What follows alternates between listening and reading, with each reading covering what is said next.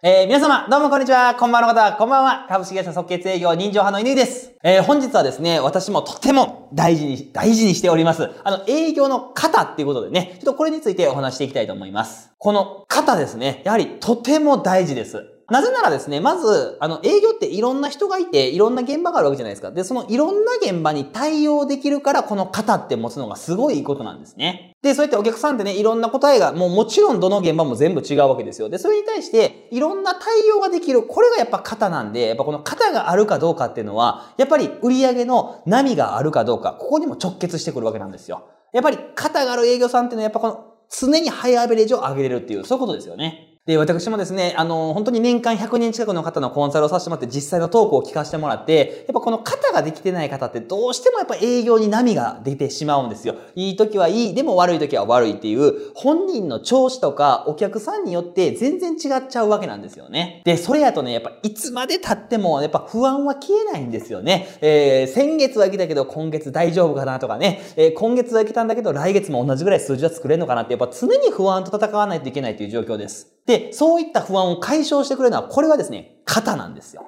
ですのでね、えー、しっかりこのトップセールスが使う方、ここをしっかり学んで、えー、実践して、自分でね、えー、ものにできるようにしてくださいね。即決営業では、どういうことか、これ詳しくお伝えさせていただきます。まず、この営業の型と言われるもので大事なものは何か。それはですね、契約に対して逆算されているということですね。我々のことが契約なんですよ。いただくことです。これに対してちゃんと逆算してトークを作っていってるのかっていう、ここがすごい大事です。で、多くの営業さん、いわゆる肩がない営業さんどうしてるかというとですね、その契約に向かって順番をこなしてるっていう、こんな感じなんですよ。で、この順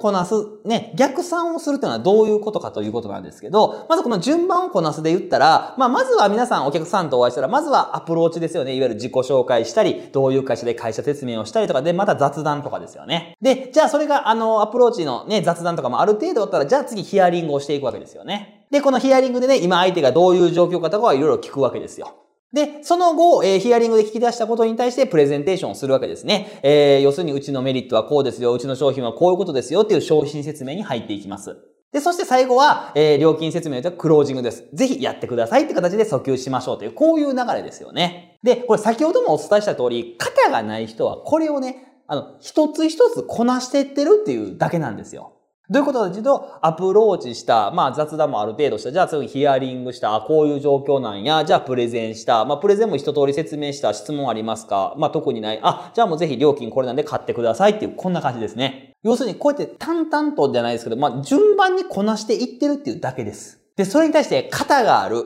ね、トップセールスっていうのは、契約から逆算してそれを行ってるってことなんですね。どういうことかというと、契約をいただくためにクロージングをするわけなんですよ。で、そのクロージングを通すためにプレゼンテーションをしてるわけなんですね。で、そのプレゼンをよく相手に分かってもらうためにヒアリングをしてるわけなんですよ。で、そしてヒアリングでいろいろ喋ってもらうためにアプローチをしてるっていう、こんな感じですね。え、これね、あの、逆から言っただけやんで思った方はもうまさにその通りでございます。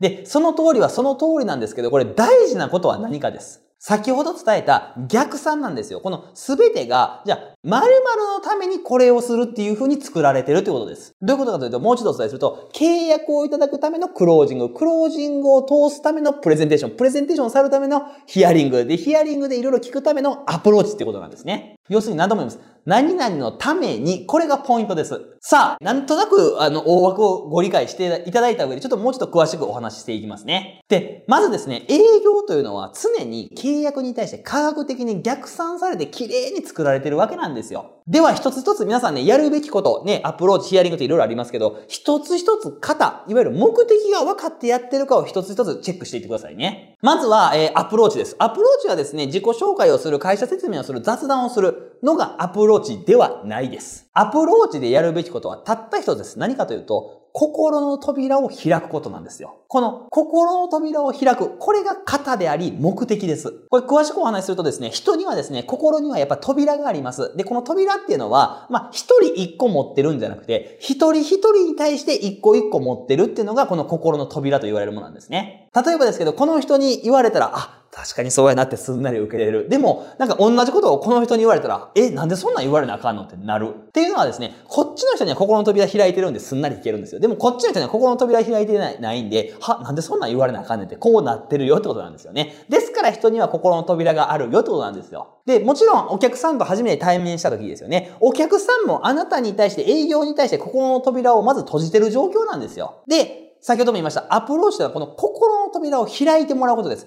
これがアプローチの目的です。要するに、心の扉を開いてないにもかかわらず、この順番をこなして、次のヒアリングに入っちゃダメですよってことなんですよ。なぜならですね、この後のヒアリング、ね、いろいろ聞くんですけど、このヒアリングの方は何なのかってことです。この答えは何かと言いますと、問題を聞き出すことです。あの、ヒアリングというのは、相手の家族構成とかそういう状況を聞くことではありません。何かというと、お客様が抱えている悩みや不平や不満、そういったものを含めた問題を聞き出すことがヒアリングの目的なんですよ。なぜならね、その問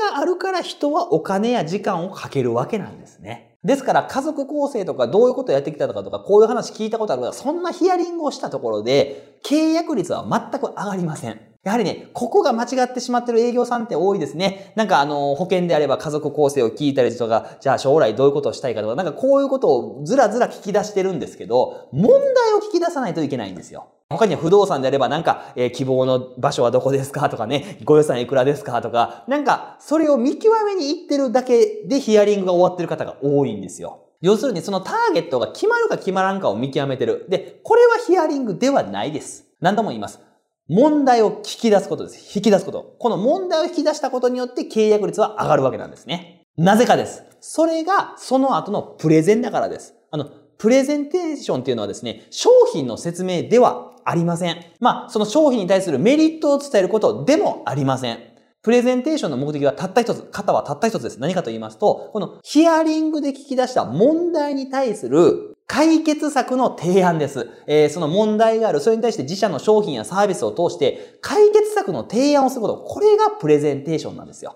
要するにお客さんこういう問題を抱えてる、あ、それだったらうちの商品やサービスこれを使って解決できますよっていう、この提案をするのが営業というお仕事なんですね。ですから、このね、先ほどのヒアリングで問題を聞き出せてないにもかかわらず、状況を聞いただけで、あの、商品、うちの商品こんなんですよという人いるんですけど、これはね、いわゆる問題がないのにもかかわらず、ニーズがないにもかかわらず、商品説明をする。これはいわゆる押し売りと言われますね。もうね、この押し売りはですね、もう正直、される方もする方もどちらも辛いですね。ですから、プレゼンテーションの前にちゃんと問題を聞き出しておきましょうねってことですね。さあ、皆さん聞いてて逆算っていう意味がちょっと分かってきましたかね要するに、プレゼンは問題の解決策なんで、そのためにヒアリングで問題を聞き出しとかないとダメですよってことですよね。で、じゃあ問題を喋ってもらわんとダメ。本音を喋ってもらうとダメなんで、その前のアプローチですよ。心の扉開いてないとダメですよってことなんですね。なぜならそんな心の扉を開いてない人に、どういうことお悩みありますかって言っても、その悩みや本音は絶対喋ってくれないわけなんですよ。